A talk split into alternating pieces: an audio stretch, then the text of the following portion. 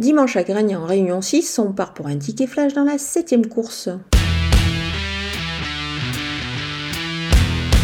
Je continue ma belle série avec le numéro 10 Harvest qui m'a apporté pas mal de satisfaction ces derniers temps. Euh, je pense qu'il devrait encore une fois euh, s'imposer.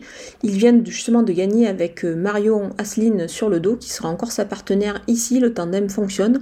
L'engagement est au top et je pense qu'il devrait logiquement ici se mettre en évidence. La cote ne sera évidemment pas extraordinaire. C'est pour cette raison que je pense qu'on va le jouer seulement au jeu simple gagnant.